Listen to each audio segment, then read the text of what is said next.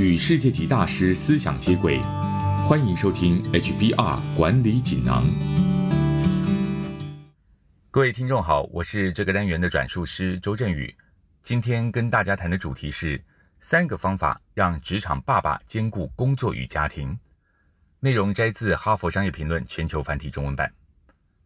职场爸爸所面临来自工作与家庭的压力，可能与职场妈妈一样多。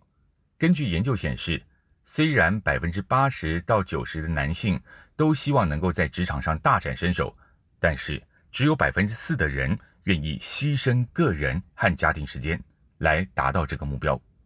那么，如果想同时兼顾工作和家庭，该怎么做才能够取得适当的平衡呢？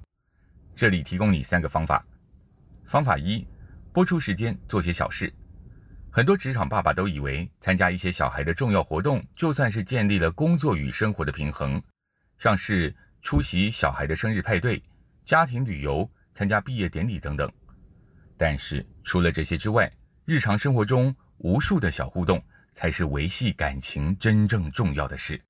例如，小孩生病的时候，带他们去看医生；在住家附近散步；早上送孩子上学，这些互动的时刻，往往是亲子之间最重要的回忆。方法二：设定界限。如果你身为高阶主管，代表你在职场上有一定的重要性，不能有一刻懈怠。那么，想必你需要耗费大量的时间和体力在工作上。不过，为了家庭，你还是必须设定界限。例如，有的爸爸不管多忙，都会每周陪伴孩子运动，或是减少应酬，尽可能每天回家吃晚餐。每个人为自己设定的界限各不相同，然而相同之处在于，他们会清楚划分工作与家庭时间，同时也会让同事知道这一点，以确保在某些固定的时段内。工作和家庭可以互不干扰，尽管无法完全不管工作，但他们会刻意保护这些时段。可能的做法是，在这段时间内不接工作电话或是查看电子邮件，等到时间过了再一次处理。